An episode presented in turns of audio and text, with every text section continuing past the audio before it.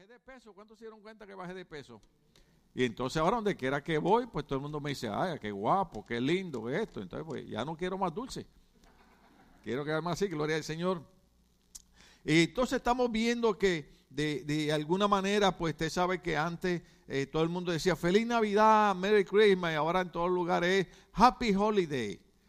No, no, hermano, mire, nosotros no necesitamos la, la Navidad para tener una celebración de alegría, pero en esta época se ha tomado tradicionalmente para reconocer y recordar no el día que Cristo nació, sino que nació y que dejó su trono de gloria para nacer humildemente y venir a traernos mensaje de salvación a cada uno de nosotros.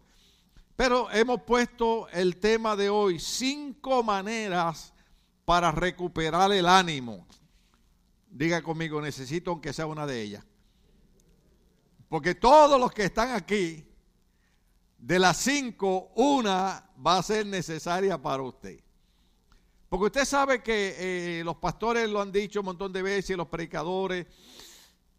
Yo también lo he dicho que, que en una ocasión el enemigo estaba vendiendo todas las herramientas y la gente iba y compraba las herramientas y había una que no la vendía y alguien le preguntó, ¿y por qué no vende esa? Y dice, no, porque esa es la herramienta del desánimo y con esa es con la que yo destruyo las iglesias.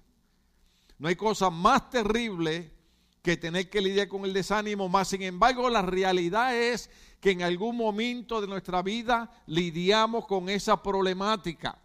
Entonces, en esta época de, Navidad, en esta época donde recordamos el nacimiento de Cristo, pues se acostumbran las familias a reunirse.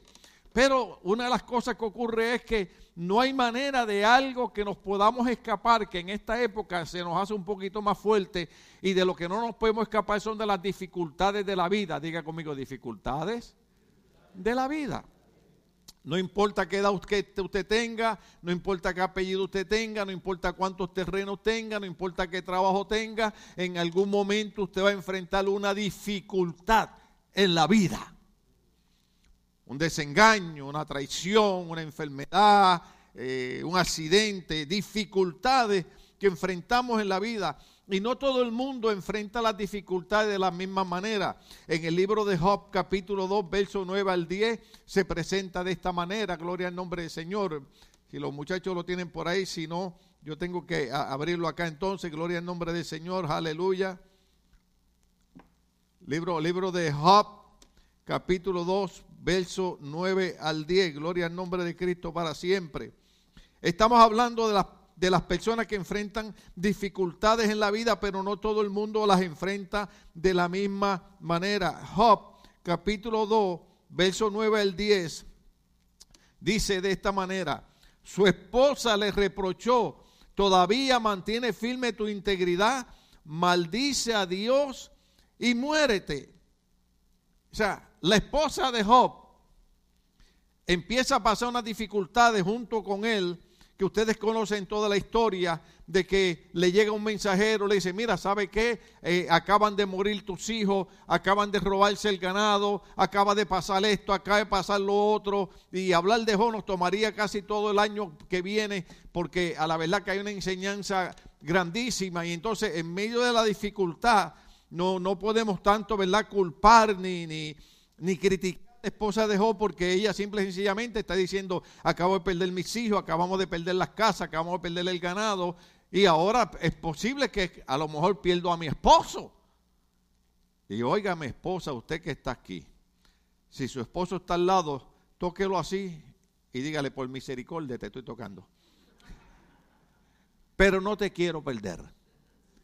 Eh, hay esposos que a veces son buenos y hay veces que se les meten unas pulgas que parecen niños chiquitos, pero ámelo de todas maneras y ore por él. Y, porque la esposa de Job dijo, yo amo a este hombre, este es mi compañero, yo no, yo, yo, no puedo, Señor, perderlo. He perdido mis hijos, he perdido el ganado, he perdido la riqueza y no quiero perderlo. Entonces ella, en un momento de turbación, diga conmigo turbación, toda persona en los momentos de dificultad tiende a turbarse tiende a pensar que Dios lo ha abandonado, tiende a pensar que Dios no es real, tiende a pensar que la palabra de Dios es falsa, tiende a pensar que esto no es una realidad, mas sin embargo, cuando ella le dice, todavía mantienes tu integridad, ¿por qué no maldices a Dios y te mueres? Job le respondió. ¿Están ahí conmigo? Mujer, hablas como una necia. Si de Dios sabemos recibir lo bueno, ¿no habremos también de recibir lo malo? Fíjense lo que dice Job. La otra versión, Reina Valera, dice, Jehová Dios, Jehová quitó, sea el nombre de Dios glorificado. Porque acá entre nosotros, no le diga a nadie que yo dije esto, nosotros todavía tenemos una lucha de lidiar con el egoísmo. Nosotros a veces tratamos con Dios como si Dios fuera un muñeco. Yo te voy a servir mientras tú me das. Yo te voy a servir mientras tú haces las cosas como yo digo. Pero Job no era así. Job le servía a Dios y cuando la esposa turbada, confundida, le dice, mira, maldice a Dios y muérete porque ese Dios a quien tú le sirves te está, te está metiendo en dificultades, te está metiendo en problemas, no está haciendo nada por ti. Sin embargo, Job dijo, usando la versión antigua, mira, mujer, entiende esto, de la misma, de la misma manera que Dios nos dio y nos bendijo, de la misma manera nos quitó, sea su nombre glorificado. Esa, esa, es la actitud que, que, él toma y es con lo que nosotros, los seres humanos, especialmente en el siglo XXI, especialmente la generación de hoy en día, que está acostumbrada a que se le dé todo, le guste o no le guste. Usted sabe que en Estados Unidos, cuando no se le dan las cosas, la gente hace protestas y destruyen eh, eh, los negocios y roban en los negocios y obligan al... Estamos aquí todavía. Ahora, hay gente que dice Señor, hoy estoy cruzando por una dificultad, hoy estoy enfermo, pero cuando miro para atrás, estuve 40 años sano, estuve 40 años bendecido, crucé la frontera, conseguí trabajo, compré carro, me dieron la residencia, compré casa. Porque nos acordamos de pelear y de criticar y de maldecir a Dios cuando las cosas nos van mal, pero no nos acordamos cuando Dios nos dio y cuando Dios nos bendijo. Le dije que el mensaje era malo hoy. Entonces, entonces hay personas que aunque no quieran, van a enfrentar dificultades. De aquí nadie se escapa, todo el mundo enfrenta problemas en la vida. Yo siempre he dicho, porque mi mamá me lo decía, hijo, la vida es dura, la vida es difícil. Si tú no aprendes a meterle el diente al asunto, te vas a buscar un lío. Esto no es cuestión de no sentirse a veces triste, esto no es cuestión de no sentirse a veces con deseo de llorar, esto no es cuestión de a veces sentirse que Dios nos ha abandonado, pero esto es cuestión de seguir marchando hacia adelante. El viernes pasado Mayra trajo un mensaje aquí que yo le dije, wow, Señor, la voy a dejar ahora que predique todos los domingos el año que viene, porque predicó mejor que yo sigue la carrera, sigue la carrera, sigue la carrera. Porque muchas veces cuando la gente tiene dificultades, lo primero que tiende a hacer es tirar la toalla, ¿sí o no? ¿Usted ha visto, usted ha visto los boxeadores que se enojan cuando, cuando el, el que está en la esquina tira la toalla y para la pelea? Yo he visto boxeadores, ¿para qué tiraste la toalla? Yo puedo seguir peleando. Déjeme decirle algo, que uno de ellos tiene, hay que tirar la toalla. Pero los cristianos, no importa las dificultades que estemos pasando, no tenemos que tirar la toalla porque Dios ha prometido estar con nosotros en medio de cualquier dificultad. Lo que pasa es que alabamos y glorificamos a Dios cuando todo está bien. Ahora entiendo los viejitos de 40 años atrás, cuando decían, es bueno alabar a Dios cuando todo va bien, pero también hay que alabarlo cuando todo va mal. Eso es lo que está diciendo Job en medio de las dificultades. Pero no todo el mundo enfrenta las dificultades de la misma manera. Primera de Reyes, capítulo 19, verso 1. Vaya ahí conmigo. Primera de Reyes, capítulo 19, verso 1. Gloria al nombre del Señor. Ya están ahí. Ah, ustedes son unos generales. Acá le contó a Isabel todo lo que Elías había hecho y cómo había matado a todos los profetas a filo de espada. Ahora ponme el verso 3 y el verso 4 de ese mismo capítulo. Elías se asustó y huyó para ponerse a salvo. Cuando llegó a Berseba Judá, dejó allí a su criado, verso 4, y caminó todo un día por el desierto, llegó a donde había un arbusto y se sentó a su sombra con, ¿con qué? ¿Con qué? ¿Con qué? Con ganas de morirse.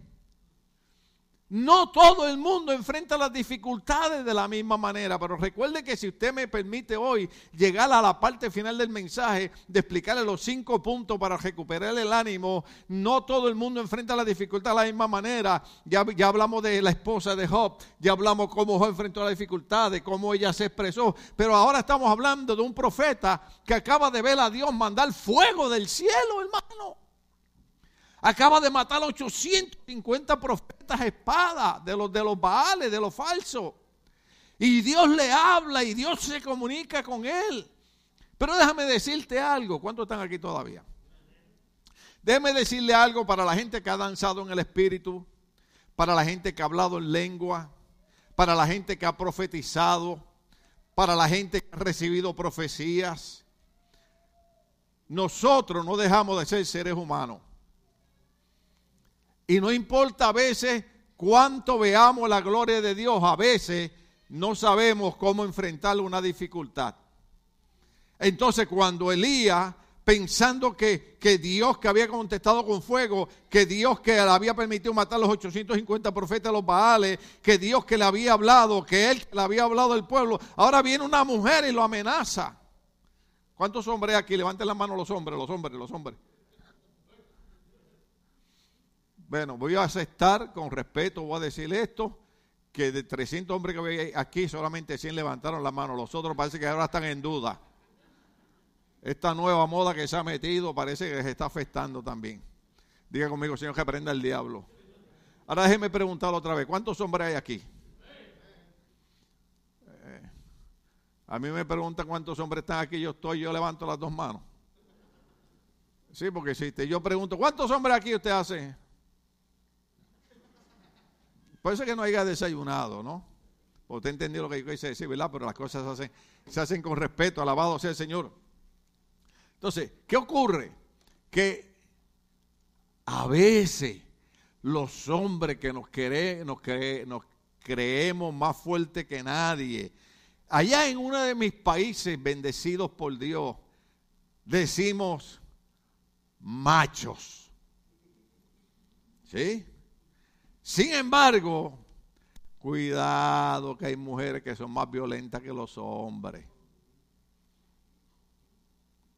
Y acá, cuando Jezabel lo amenazó, se asustó, dice la Biblia, ¿sí o no? Se asustó. No, que hay hermanas que a veces yo las voy a saludar, yo digo, Señor, ayúdame, cúbreme con tu sangre. Oye, que, hermana fuerte, gloria a Dios. Pero hay que ser así porque para triunfar en la vida hay que ser fuerte, ¿no? ¿Sí o no? Pero el punto es este. ¿Cómo le enfrentó el cambio de situación cuando en un momento está disfrutando la gloria de Dios. Óigame bien, aquí en esta iglesia montones de personas, no voy a exagerar, cientos de personas experimentaron la gloria de Dios, cientos de personas fueron tocadas por el poder de Dios, cientos de personas recibieron palabra profética, cientos de personas fueron bendecidos con trabajo, fueron bendecidos con casa, salieron de problemas difíciles. Pero cuando vino otra dificultad, se olvidaron de todo lo que Dios había hecho por ellos. Elías se olvidó de lo que Dios había hecho. Cuando la mujer lo amenaza, se asusta y dice la Biblia que cuando se fue caminando, llegó a un arbusto y debajo de su sombra deseaba morirse. Ahora, ojo aquí, nadie se sienta mal. Hay un momento en la vida que enfrentamos circunstancias que decimos, Señor, si esto va a ser así, mejor llévame. Yo le he dicho al Señor a veces, Señor, mira, yo creo que ya está bien, ya yo pasé de 50 años, ya, ya me puedes llevar. Pero de momento el Señor me recuerda cuatro o cinco hermanos aquí. Y digo, eso sinvergüenza todavía hay que seguirles predicando. Entonces el Señor me añade, por eso es que no puedo dejar que los sinvergüenzas se vayan de la iglesia, eso lo digo con amor. Para porque el Señor me extienda vida, alabado sea el Señor.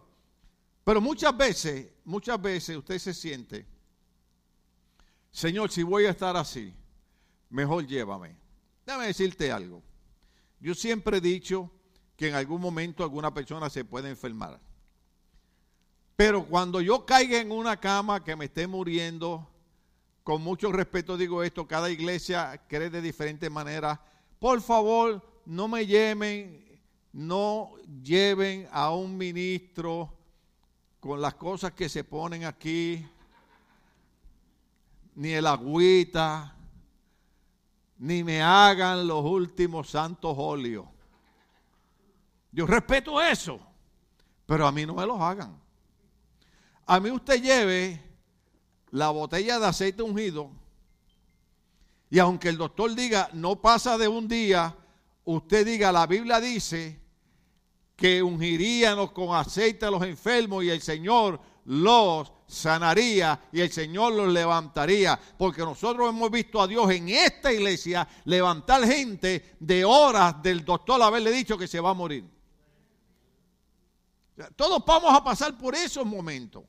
Momentos de tristeza, momentos de dificultades. Pero ¿cómo los enfrentamos? Elías deseó morirse. La mujer de le dijo, maldice a Dios y muérete.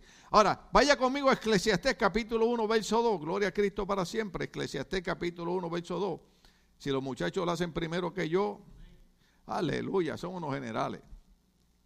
Mire, mire cómo dijo, mire cómo dijo el sabio. Lo más absurdo de lo absurdo, dice el maestro. Lo más absurdo de lo absurdo, todo es absurdo. ¿Sabe lo que significa eso? Que hay gente que en la vida no ve nada bueno. ¿Cuántos estamos aquí?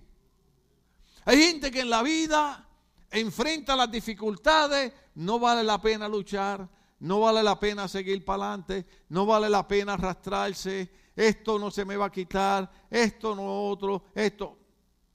Y entonces, acuérdense que Eclesiastés, el hombre está escribiendo en un momento de depresión.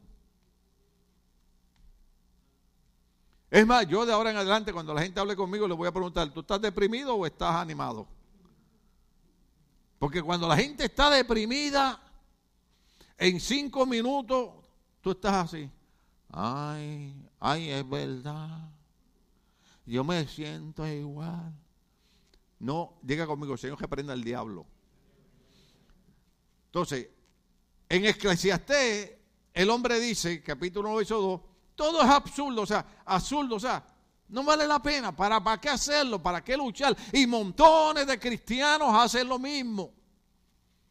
Voy para atrás. Se olvidan los momentos cuando Dios los bendijo. Se olvidan los momentos cuando experimentaron la gloria de Dios. Se olvidan los momentos cuando Dios abrió puertas. Se olvidan los momentos cuando lo imposible Dios lo hizo posible. Pero ahora, simple y sencillamente, porque hay una dificultad, todo es absurdo. ¿Para qué voy a seguir peleando? ¿Estamos aquí todavía? Entonces, mire cómo dice la Biblia, gloria al nombre del Señor. Estoy empezando primero con las dificultades de la vida. Salmo 32, 3. Ya está ahí. Una de las cosas a veces que nos crea problemas y dificultades en la vida es cuando ya nosotros sabemos que Cristo murió por nuestros pecados ¿Cuántos se acuerdan cuando Cristo le dijo a una mujer, yo no te condeno, vete, pero no, no peques más, no peques más. Dios perdona los pecados, Dios liberta de pecado, pero Dios no quiere que tú sigas viviendo en pecado. En la época que estamos, en el cancer culture, usted no puede predicar en contra del pecado porque, porque ya eso es malo. Pero déjeme decirle algo, el pecado destruye al hombre, destruye a la mujer y destruye familia. Porque usted cree que el diablo continuamente está atacando a las iglesias y luchando con la iglesia y tratando de sacar a la gente de la iglesia para que la gente se vaya al pecado. Porque usted cree que hay cristianos que le sirven a Dios de enero a noviembre y diciembre es el mes que se van a la borrachera. Pues déjeme decirle algo. Claro, algunos de ustedes dicen, ahí pastor, no hay nada de malo con emborracharse. Lo que pasa es que si usted no se crió en un, hogar de un alcohólico como me crié yo, si usted no vio a su madre llorar y sufrir, si usted no vio un hermano suyo por más de 25 años preso del alcoholismo, si usted no vio un hermano suyo preso de la heroína, Si usted no vio a este pastor preso de la... Usted no puede entender lo que yo estoy predicando. Cuando nosotros predicamos en contra del alcoholismo, en contra de la droga, no es un punto religioso. Lo estamos diciendo porque nosotros un día fuimos esclavos de esa miseria y no queremos que tú seas esclavo. Jesucristo dijo, conocerás la verdad y la verdad te hará libre. Y si el Hijo de Jesucristo te libertare, será verdaderamente libre. Dios quiere que tú vivas en libertad y no en esclavitud. Pero yo no puedo servir a Dios 11, 11 meses y diciembre. Yo llevo tiempo Confieso algo. Yo llevo tiempo por un trago de ron. Oíste, ¿qué yo dije? Les interesó el tema. Algunos dijeron, ahí, ahí está, ahí está, ahí está la confirmación. Y le digo a mi esposa, pero llevo 48 años y voy a seguir así hasta que Cristo venga. Porque Cristo no solamente me libertó, Cristo dio su vida por mí en la cruz del Calvario. Yo no condeno a la gente que se da su trago, eso es problema de ellos, pero cuando estés en problemas y dificultades, no le eches la culpa a la iglesia. Usted no sabe que la Biblia dice que un poquito de levadura ledo atado a la masa. Usted sabe, uno se va por el chorro, decimos en mi país, con un traguito nada más empieza un traguito, y si son los de Puerto Rico que son sabrosos, bueno, dame otro. Y acá tú te estás, dame otro. Esto no son religiones, eh, eh, eh, perdón, debo decirlo al revés. Esto no son prohibiciones religiosas.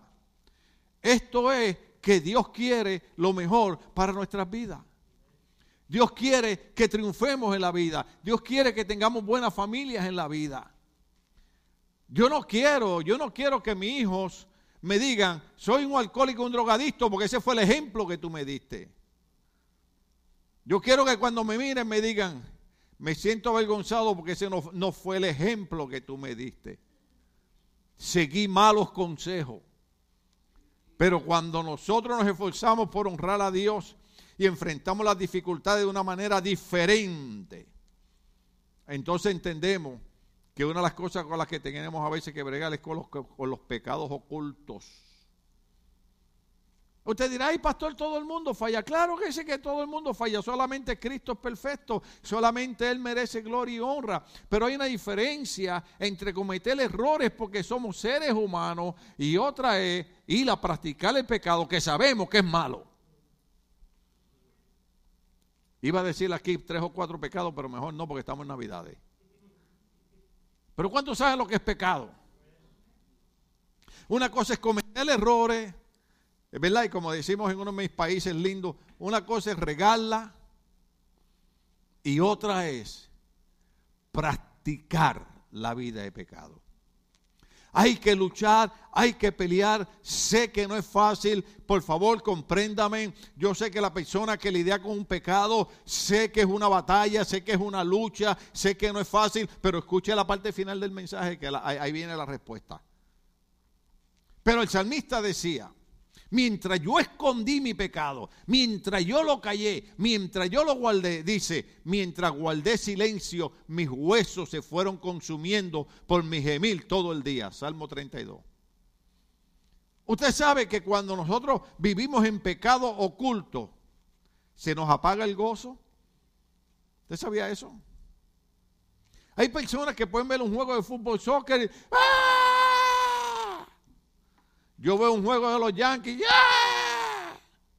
Veo un boceo, Usted ve a los Dodgers Blue, Lakers, Otros son Clippers. ¿Quién más? ¿Cuál más me falta? Vamos a ver. ¿Cuáles? ¿Cuáles? Oh, hockey. Ese es violento. Ahí hay pelea. A ti te gusta el hockey porque parece que ahí desahogas toda esa rabia. no, el hockey es violento. Yo voy a empezar a practicar hockey ahora con, con ustedes, con el palo ese. ¿Eh? Pero, pero no, o sea, no, no hay nada de malo con disfrutar el deporte, no hay nada de malo con, con, con alegrarnos, no hay nada de... Pero, ¿por qué cuando venimos a la iglesia y los hijos están con esa alabanza maravillosa? Feliz Navidad. Feliz Navidad. Yo he escuchado a otros cantando, yo nací borracho y siempre seré borracho. No, hermano. Cuando usted viene a la iglesia, usted dice, me gustan los Yankees, me gustan los Dodgers, me gusta el hockey, me gustan los Clippers, me gustan los Lakers, me gusta el... Eh, pero ninguno de ellos dio su vida por mí en la cruz del Calvario y quien merece mi alabanza y merece mi adoración es aquel que dejó su trono de gloria y vino a nacer humildemente en un pesebre. Mientras escondemos nuestro pecado, que la Biblia dice que no podemos esconderlo porque todo lo oculto Dios lo saca a la luz. Lo mejor es confesarle nuestro pecado a Dios y luchar con ese pecado. Yo entiendo que no es fácil, entiendo que es una batalla, pero el primer paso es dar la batalla. ¿Cuántos estamos aquí? Yo siempre uso este ejemplo por mi experiencia. Si tú vas al médico, el médico te dice que tienes cáncer. Y te dice, el tratamiento para el cáncer es este. Yo aseguraría que usted estaría de acuerdo con el doctor. Porque yo lo tuve que hacer. Yo viví un infierno en mi tratamiento del cáncer. Un infierno que ustedes no tienen idea. Yo he dicho alguna cosa ustedes no tienen idea. Pero estoy aquí hoy en pie, no por el tratamiento que me dio el médico, sino por la fuente de la sanidad que se llama Jehová Dios de los ejércitos. Dios usó a los médicos, pero la sanidad la da Él. Pero nosotros lo, eh, eh, eh, lo fácil que, hermano, cuando vengamos a la iglesia, ¿cuántas veces hemos dicho que entremos por los atrios de la iglesia, Salmo 100, que entremos como? Entra por ahí diciendo, ¿sabe qué, Señor? No me había dado cuenta que vine manejando el automóvil. No me había dado cuenta que venía hablando con mi esposo y mi esposa. No me di cuenta que venía, que venía respirando. No me di cuenta que venía caminando. No me di cuenta que puedo ver. Oh Señor, ¿sabe qué? Cuando llega a la iglesia, gracias Padre Celestial por tu bondad y tu misericordia. Pero mientras escondemos nuestros pecados, eso nos impide salir de las dificultades. Bueno, ¿qué hago? Termino el mensaje, lo sigo. Miqueas capítulo 7, verso 18 al 20. Miqueas 7, 18 al 20. Oh, aleluya.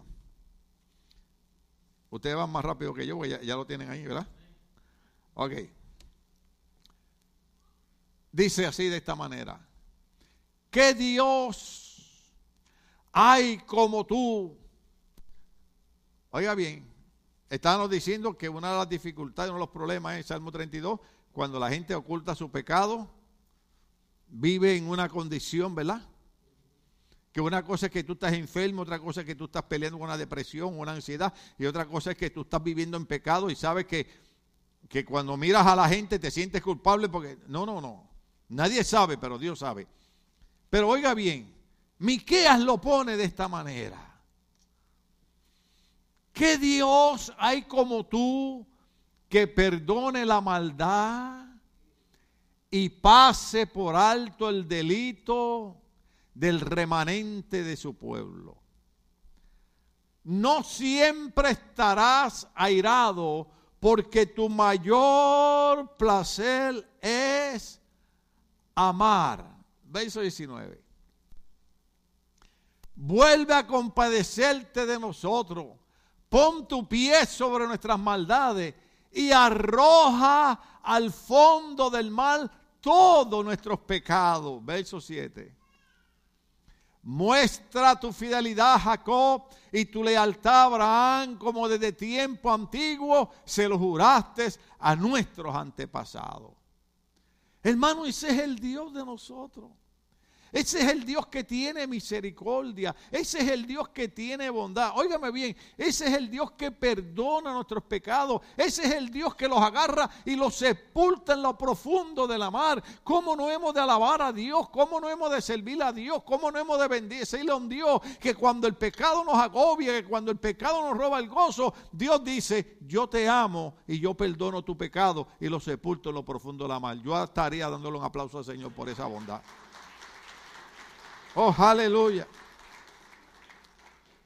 Ahora, enfrentamos a veces dificultades en la vida como la pérdida de un ser querido. ¿Cuántos en esta época, especialmente ahora en diciembre, cuántas personas usted vio las noticias que han muerto? Acaba de morir otro pastor que conocíamos en diciembre. Es como usted dijera, familiar, muérete cualquier otro mes, pero no en diciembre. Imagínese yo, mi hijo muere en diciembre. Y ahora montones de personas han muerto en diciembre.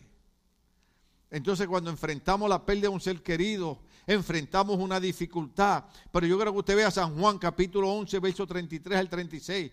Juan 11, 33 al 36. Gloria al nombre del Señor. ¿Qué dificultad? Porque cuando perdemos un ser querido la cosa no es tan sencilla como parece. ¿Están ahí conmigo?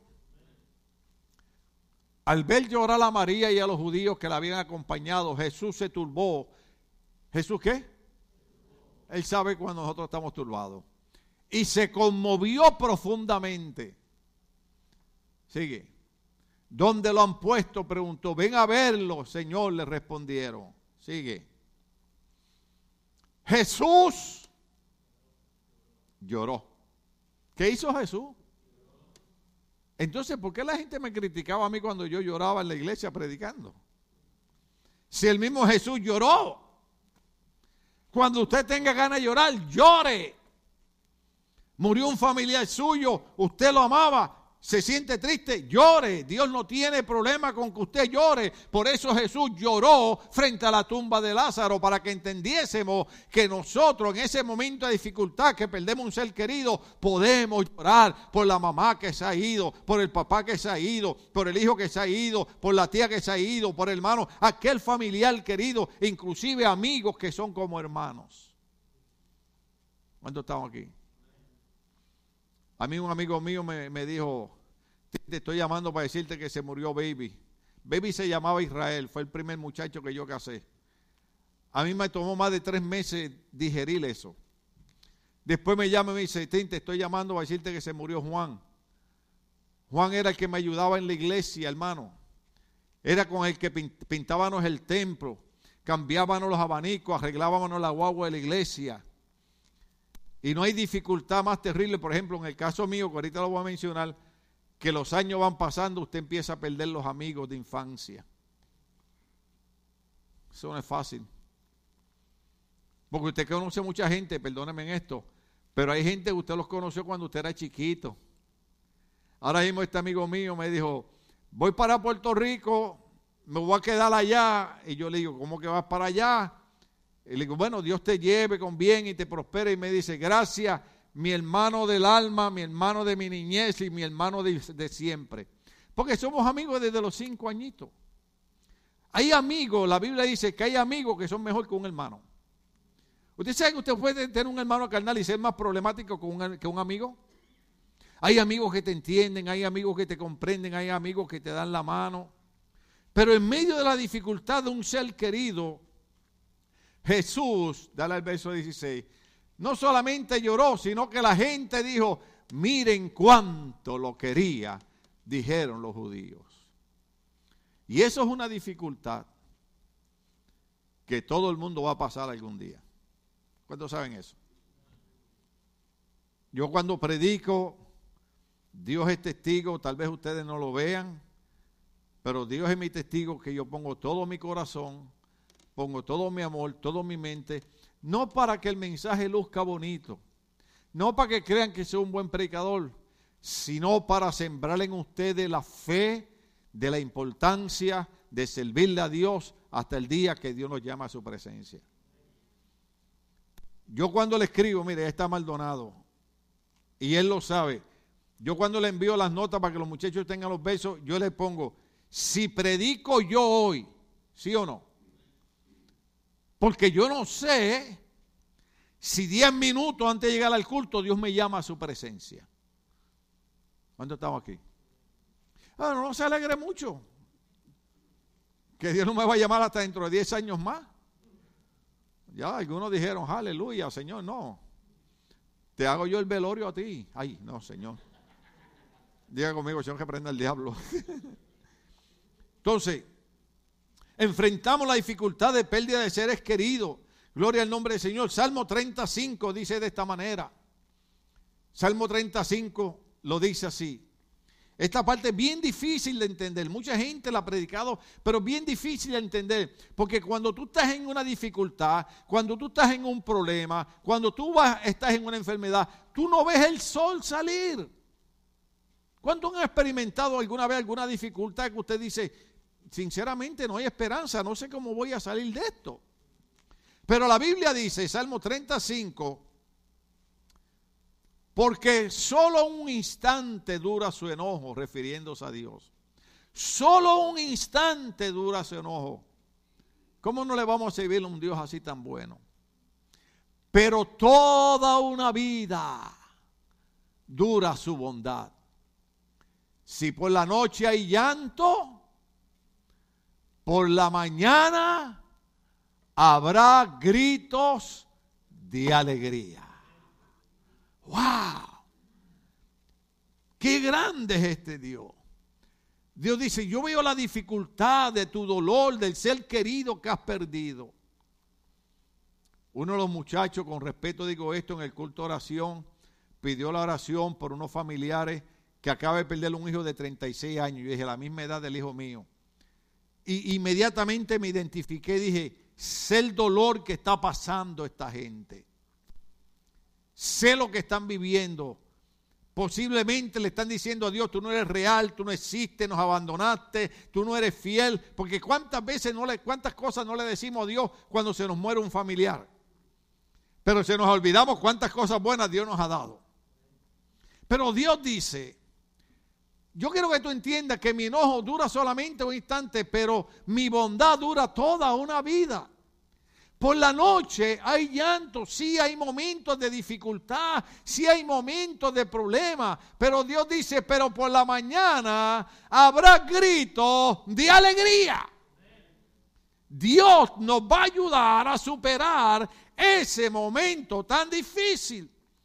¿Usted cree que yo no extraño a mi hijo? ¿Usted cree que a mí todavía no me duele? Pero Dios me tiene aquí predicando con gozo y con alegría, porque Él es un Dios de bondad y me dice, por la noche durará el llanto, pero vienen días donde habrá alegría en tu corazón. Va a haber alegría, Dios te va a levantar, Dios te va a fortalecer. Eso es lo que dice la palabra del Señor. Nehemías capítulo 4, versos 7 al 8. Nehemías 4, 7 al 8, gloria al nombre del Señor. Nehemías 4 dice, pero cuando Zambalá y Tobí y los árabes, los amonitas y los adosdeos se enteraron de que avanzaba la construcción de la muralla y de que ya estábamos cerrando las brechas, se enojaron muchísimo. Sigue.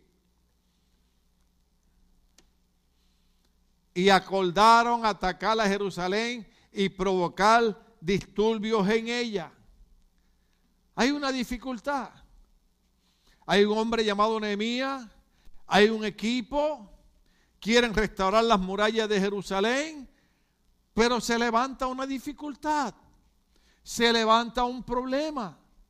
Hay un grupo de gente que no quiere que ellos restauren a Jerusalén. Nadie levante la mano, pero usted tiene que conocer gente y si no las va a conocer, que lo menos que quieren es verlo usted progresar en la vida. ¿Cuántos estamos aquí? Usted se compra un carro nuevo y van y le dicen, está bonito, pero yo tú no me hubiera metido en esa cuenta. Diga conmigo, Señor, que prenda el diablo. Déjalo quieto. Dios le va a proveer, Dios le va a suplir. Y a lo mejor esa persona ha sido tan fiel a Dios que Dios le ha provisto un carro nuevo. De la misma manera que yo digo, yo no necesito un carro nuevo para moverme. Si a mí lo que me da es para comprarme un carro de 400 dólares, como lo tuve cuando llegué aquí, yo, yo tenía un carro de 400 dólares, usted conocer la historia, se me está yendo el tiempo, Dios mío, ¿qué hago? Yo compré un carrito de 400 dólares. Yo en Puerto Rico vivía en una casa, en una urbanización privada. Elizabeth tenía un cuarto, José un cuarto y un cuarto, tres cuartos, marquesina privada. Mis vecinos eran doctores y para aquí para allá dos carros del año. Y cuando Dios me manda para California, pues yo tuve que vender todo, traje dinero, ayudé acá para vivir. Y cuando voy a comprar un carro, compro un carro en 400 dólares. Aquel carro tuve que ir al famoso Jonker, al Dismantling Place, a comprarle freno, a comprarle piezas. Y botaba los anillos, o sea, la parte de moto estaba tan dañada que botaba tanto humo por detrás que yo decía que era el carro de James Bond porque la gente de atrás no me veía al frente. Pero los gringos me gritaban y me decían, get off the city. Y yo decía, no inglés. o sea, yo sé, hermano, lo que es venir de abajo. Yo sé lo que es vivir en un apartamentito chiquito. Yo sé lo que es tener que trabajar 12 horas diarias. Yo sé lo que es uno desear tener un carro nuevo y darle gracias a Dios por el que tiene. Porque una de las cosas que tengo que tener cuidado con el egoísmo. Pero, pero hay gente que te ve que Dios te bendice y tú le dices, hermano, Dios me bendijo, compré una casa. Ay, si tú te metiste en 30 años de deuda. En vez de decir, qué bueno, Dios la bendiga y Dios te va a ayudar a pagar esa casa antes de 30 años. ¿Cuántos estamos aquí? Yo quiero que ustedes entiendan que hay gente que donde nos ve los pies nos quiere ver la cabeza. Yo voy a decir algo aquí que va a sonar feo porque yo sé que ustedes tienen gente en el trabajo que... Yo le decía a mi hijo y le digo a mi hija, en el trabajo tú tienes compañeros de trabajo, no amigos. Porque ellos a la primera oportunidad que puedan hacerte daño para agarrar tu posición, lo hacen. ¿Estamos aquí? Ay, yo soy un pastor loco que digo cosas que no debo decir, pero que ya lo dije, alabado sea el Señor. Estos hombres quieren construir, diga conmigo construir, quieren edificar, diga conmigo edificar. ¿Cómo es posible que usted quiera construir un buen hogar, que usted quiera construir una buena familia, que usted quiera construir unos buenos hijos y haya gente que quiera destruir eso? ¿Usted sabía eso? Usted trata de mantener un buen matrimonio y siempre hay alguien celoso que trata de que ese matrimonio tenga problemas. Usted tiene unos buenos hijos y siempre hay alguien que trata de envolverte a tus hijos para que se vuelvan unos bandidos. ¿Cuántos estamos aquí? Déjame decirte algo. Alguien lo dijo, yo lo voy a repetir porque yo lo he dicho también. Lamentablemente se me fue el tiempo. Vamos, seguimos. Hay gente en la vida que son tóxicas. ¿Usted sabe lo que es tóxico? Usted ha habido a veces de eso que tiene un anuncio que dice ácido, no meta la mano porque le come la mano. Hay gente tóxica. Hay gente que te ve a ti feliz y les enoja. A mí una vez una persona, antes de, la dificultad de mi hijo, me dijo, ah, usted es pastor, pero usted siempre, siempre se está riendo, los cristianos deben ser más serios. Le digo, Señor que prenda al diablo. Si esta mujer sabiera de dónde Dios me sacó, daría gracias porque ahora yo me estoy riendo. Entonces ahora a veces yo predico, digo cosas que la gente se ríe o comparto, decía, mira, ahí está el pastor, mira, eh, haciendo broma. Mira hermano, da gracias a Dios que yo todavía me atrevo a hacer una broma, que todavía me atrevo a reír, porque hay personas que han perdido sus hijos y jamás se han recuperado, pero el Dios que está en mí es mayor que el que está en el mundo. El Dios que está en mí me ayuda a vencer la dificultad, sea el nombre de Dios glorificado. Entonces mí enfrenta esa dificultad. Él quiere edificar, él quiere construir, pero hay un grupo que quiere impedirlo. Esa es la eterna batalla de cada iglesia. Esa es la eterna batalla del Ministerio Bautista Logo. Mientras tú ves un grupo de gente tratando de edificar, tratando de construir, siempre hay alguien que trata de impedir que la iglesia crezca. Esos son los zambalaces. Sea el nombre de Dios glorificado. Una pena que le haya un viejito aquí para que lo predique. Alabado sea el Señor. Vaya a Colosenses capítulo 4, verso 6. Le voy a dar rápido. Colosenses capítulo 4, verso 6. Una de las cosas importantes es que para usted evitar dificultades, evitar atrasos, evitar gente que impida que usted construya y usted edifique. Déjame hacer una pregunta aquí. ¿Cuántos quieren construir y edificar en su vida? ¿Cuántos quieren un buen trabajo? ¿Cuántos quieren terminar sus estudios? ¿Cuántos quieren tener su buen apartamento? ¿Cuántos quieren comprar su casa? ¿Cuántos quieren dos carros? Eso está bien, Dios no tiene problema con eso, pero habrá gente que siempre tratará de desanimarte. ¿Ah? Mi mamá no era muy bíblica, pero después yo descubrí que tenía razón porque mi mamá me decía, mira hijo, hay veces que hay que cerrar los ojos y meterse en deuda. Y yo decía, está loca la vieja. ¿Sabes lo que me estaba diciendo? Hijo, hay veces que hay que tener fe. Mire qué cosa. Y después me decía, y no importa que te esté el problema, la última cuenta que la pague el diablo. Y yo decía, vieja. Y hay veces yo digo lo mismo, yo por fe me tiro y la última cuenta que la pague el diablo. Sea el nombre de glorificado. Porque muchas veces tenemos que activarnos porque hay gente, hay gente, y eso es lo que dice Colosenses capítulo 4, verso 6, hay gente con la que tú te juntas, que todo el tiempo lo que sale es veneno y desánimo de sus labios. Y eso es lo que tú estás oyendo. Colosenses capítulo 4, verset 6 dice que su conversación sea siempre amena y de buen gusto. Así sabrán cómo responder a cada uno. Otras versiones dicen las malas conversaciones corrompen las buenas costumbres. Y yo sé que es difícil, hermano. Pero hay gente que no importa cuán brillante esté el sol, ven nublado el día. ¿Dónde estaba aquí? Hay gente que tú le hablas de poner un negocio.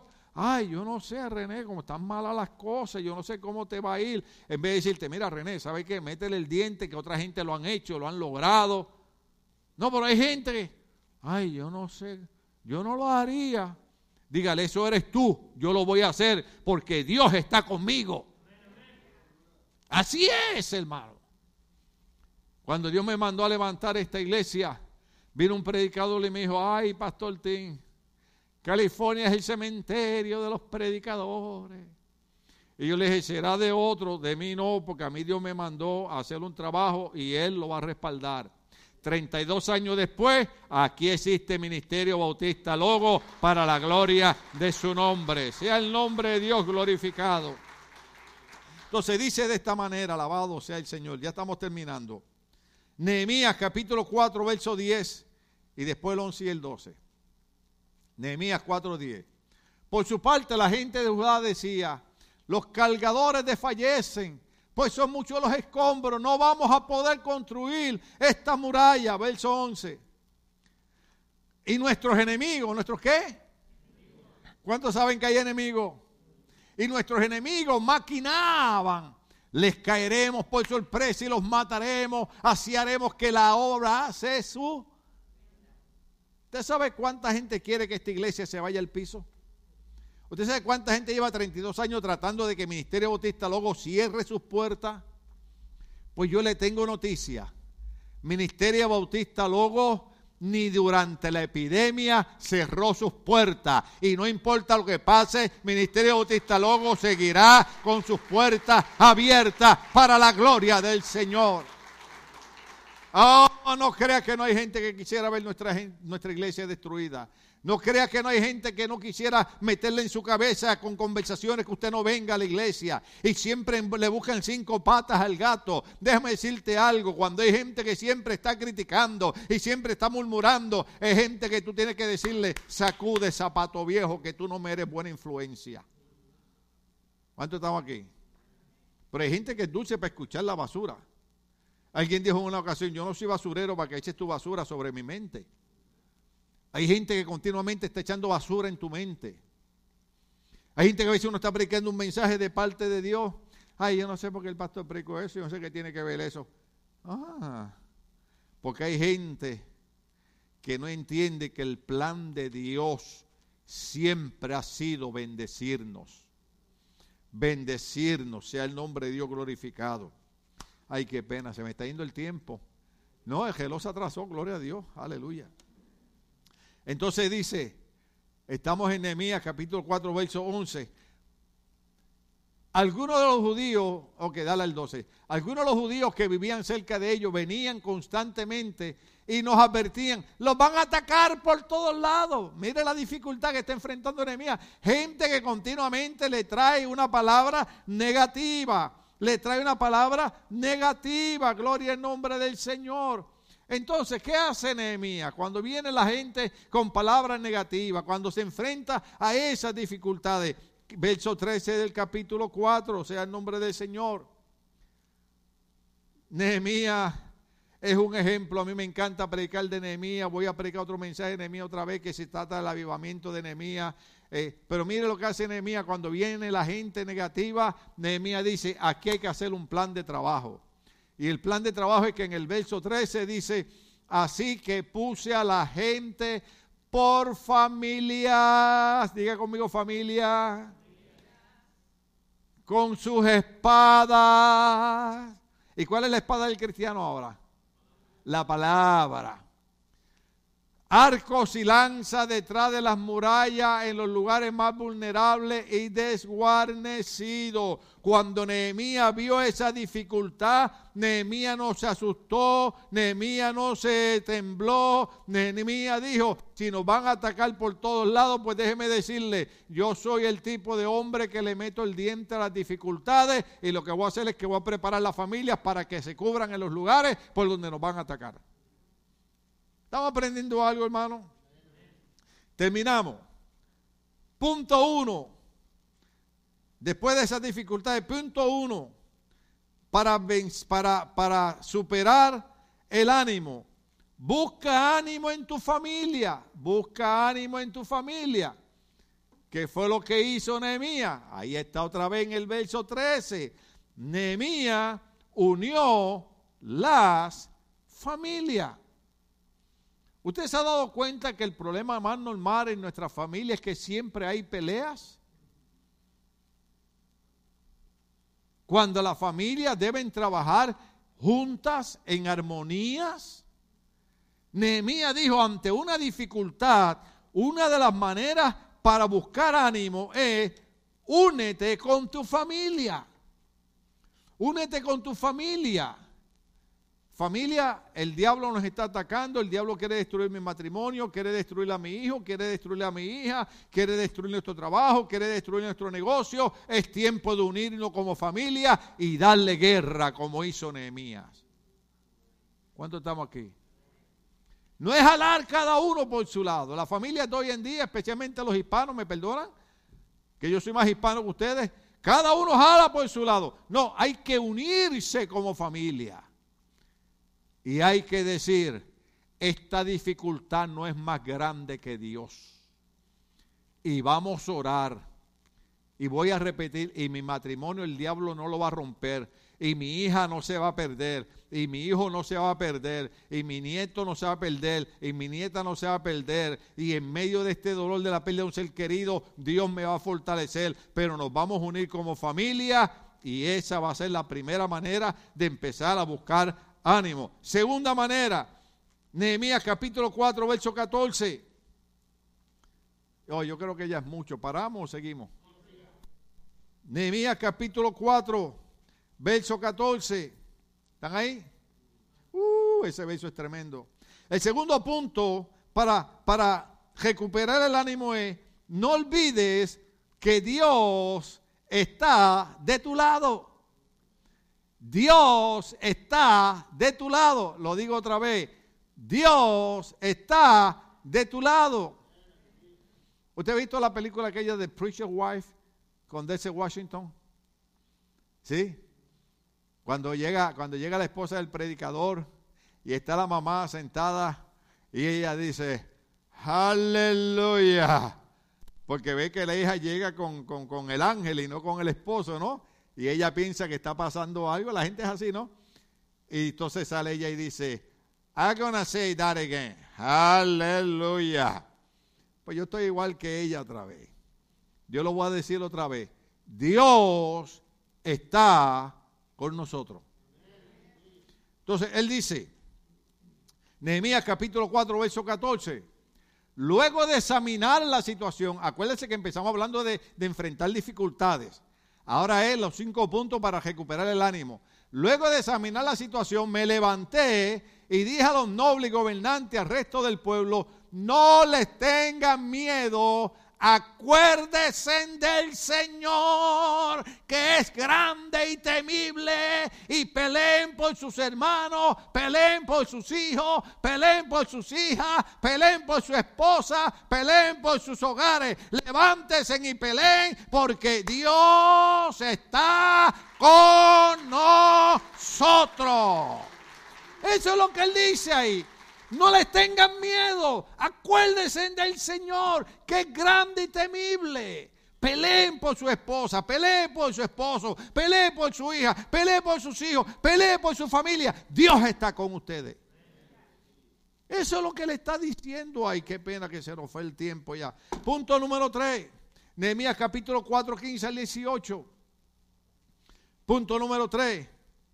Esta parte no les va a gustar, pero tengo que predicarla.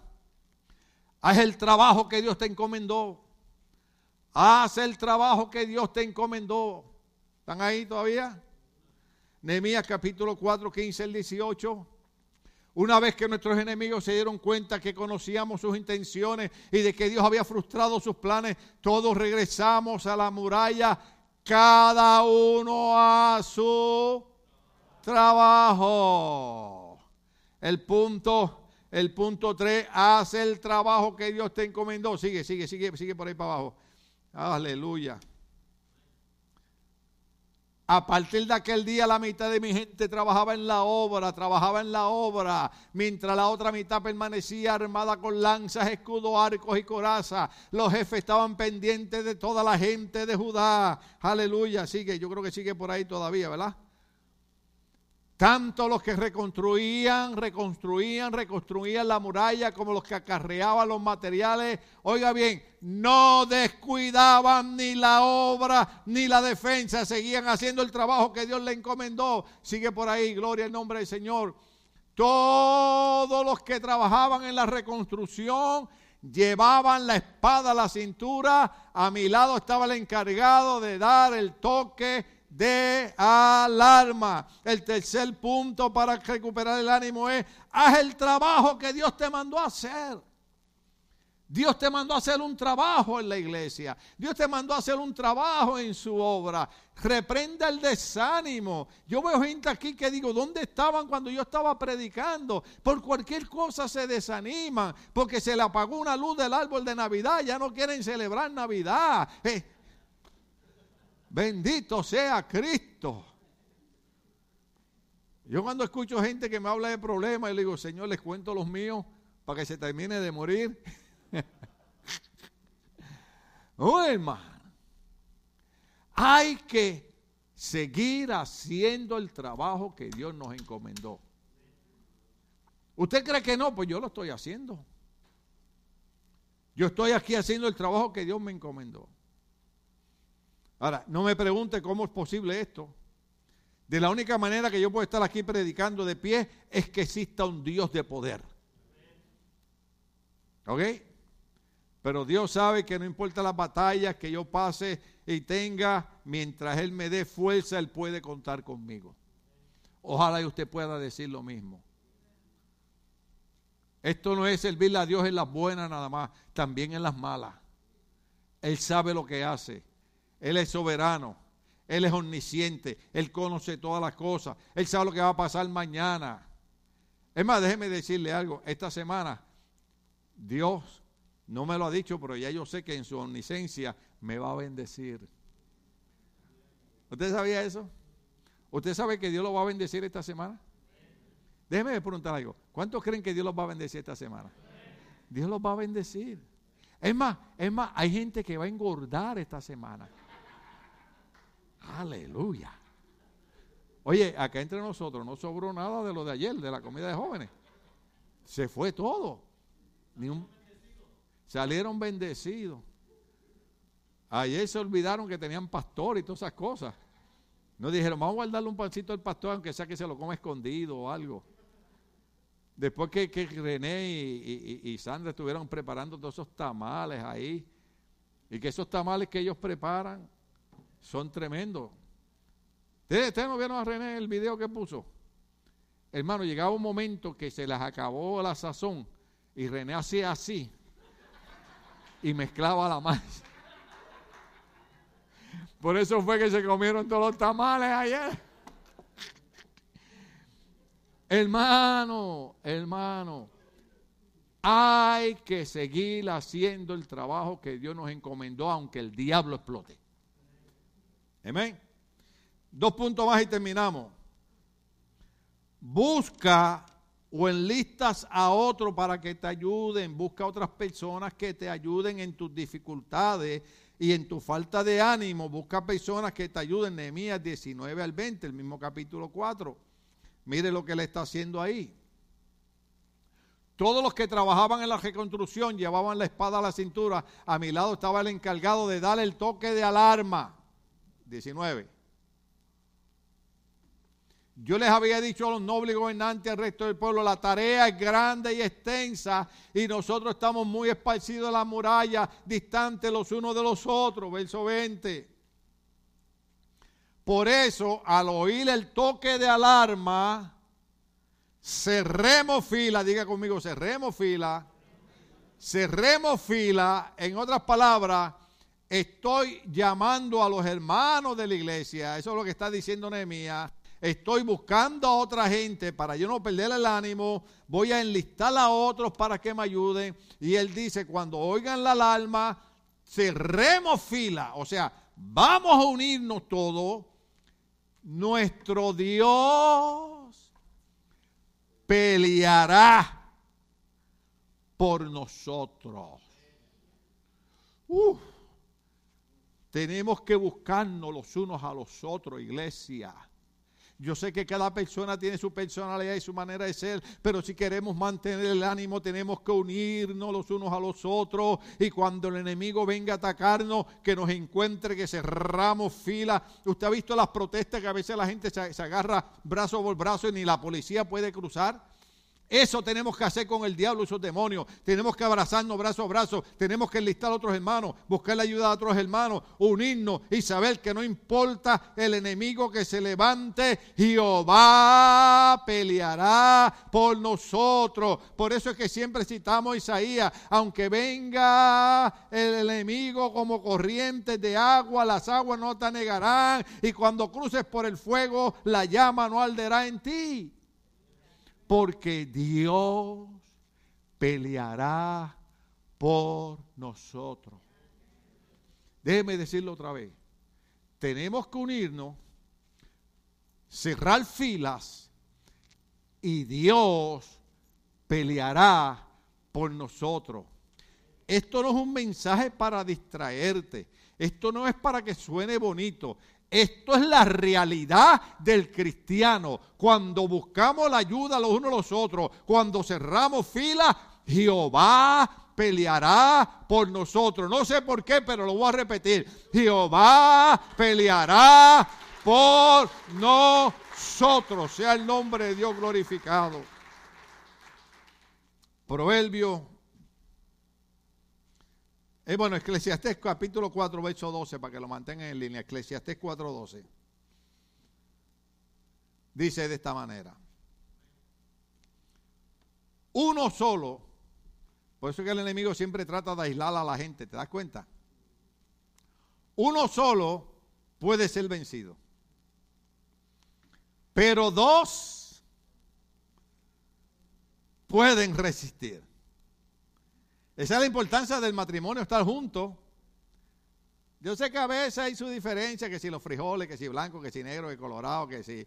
Eh, eh, café de la olla. Hoy tomé café de la olla. Me eh, eh, así que se llama café de la olla. Hoy tomé café de la olla. ¿Qué café mexicano ese? Café de la olla ahí, a escondida de mi esposa, porque vi que decía café de la olla y decía ingrediente, café, canela y azúcar morena. Le dije, ay. Dije, pero tú tendrás misericordia de mí, Jehová, tú pelearás por mí. ¿Eh? Pero no lo quise hacer muy cargado, ¿verdad? Ya que me dijo, no está muy fuerte, le dije, ok, le voy a echarle un poquito más. Pero yo no me lo quise tomar muy fuerte porque, me, imagínense, me lo tomé liviano y mire cómo estoy aquí a las millas. Ese café la olla en México parece que le echan café, canela, azúcar y la planta esa que cosechan allá. La hoja esa de amapola. Porque pone a uno. Alabado sea el Señor. Uno solo puede ser vencido. Pero dos pueden resistir. La cuerda de tres hilos no se rompe fácilmente. Eclesiastes 4:12. Por eso es que la iglesia tiene que buscarse los unos a los otros. Busca, busca, enlista gente que trabaje contigo no te sientas atemorizado. Yo sé que hay gente que dice, ay, no me atrevo a decir al hermano que estoy pasando por esta enfermedad. No me atrevo a decir al hermano que estoy pasando por este problema. No, no, no, no. Tienes que enlistar gente para que te ayuden en la oración. ¿Estamos aquí en esa parte? Entonces, eh, Proverbio 17, 17 lo pone de esta manera. Proverbio 17, 17. Ahí viene. ¿Por qué enlistamos gente? En todo tiempo ama el amigo para ayudar en la adversidad nació el hermano. Eso es lo que dice la Biblia. Que nosotros como hermanos en Cristo, Dios nos permite estar en esta iglesia, dice, en todo tiempo, ama al amigo para ayudar en la adversidad, en los momentos de problema y de lucha, enlistemos, hermano, en la iglesia, pidamos la oración. A veces yo hablo con René, con Maldonado, con Raf, con, con, Tony, con, con, Luis, y le digo, chicos, mira, oren por mí, tengo este problema en la espalda, se, se me ha empeorado para aquí y para acá. ¿Por qué? Porque yo tengo que enlistar gente que me ayude en la oración. ¿Y sabe qué? Como ellos son estos hermanos que en todo tiempo aman y están para ayudar en la adversidad, hoy Dios hace posible que yo esté aquí de pie predicándole por la oración de ellos. Tu restablecimiento, tu levantarte, tu solución está en enlistar hermanos en la iglesia que se unan contigo en la oración. Terminamos. Nehemías capítulo 4, verso 21. 22 al 23. 21, 22 y 23.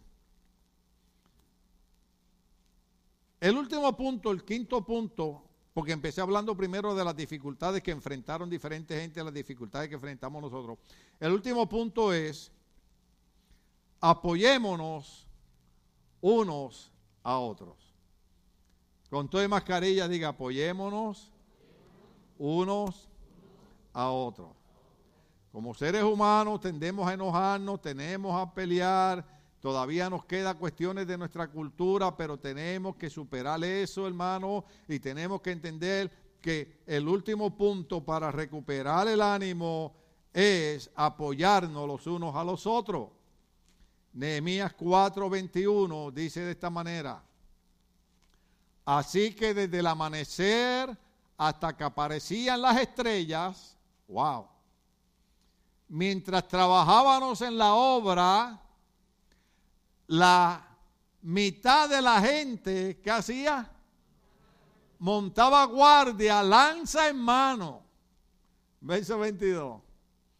En aquella ocasión también le dije a la gente, todos ustedes, incluso los ayudantes, quédense en Jerusalén para que en la noche sirvan de centinela y de día trabajen en la obra. Verso 23. Ni yo, ni mis parientes y ayudantes, ni los de mi guardia personal, oiga esto, no nos desvestíamos para nada. Cada uno de nosotros se mantenía listo para la para la defensa. De día y de noche un grupo trabajaba, otro vigilaba. Y para él era tan serio el trabajo de la obra de Dios que decía que ni siquiera se desvestían por estar apoyando a los que estaban haciendo la obra. ¿Sabe lo que significa no desvestirnos? Significa que ya es tiempo de que empecemos a tomar la obra de Dios con más interés que las cosas del mundo. ¿Estamos aquí? No es posible que usted como miembro de la iglesia vea que en la iglesia se estén haciendo proyectos y no les importen por estar metidos. Eh, eh, eh. Yo sé que suena feo decir esto. Cuando Nehemías dice, nosotros creíamos tanto en el apoyo que mientras unos trabajaban, otros velaban y nosotros ni siquiera nos desvestíamos. Contar de mantener nuestro apoyo y nuestra protección a los hermanos. O sea, la quinta manera de mantener el ánimo, manteniéndonos, apoyándonos los unos a los otros. ¿Cuánto aprendimos algo hoy? Estamos de pie, querida iglesia, aleluya.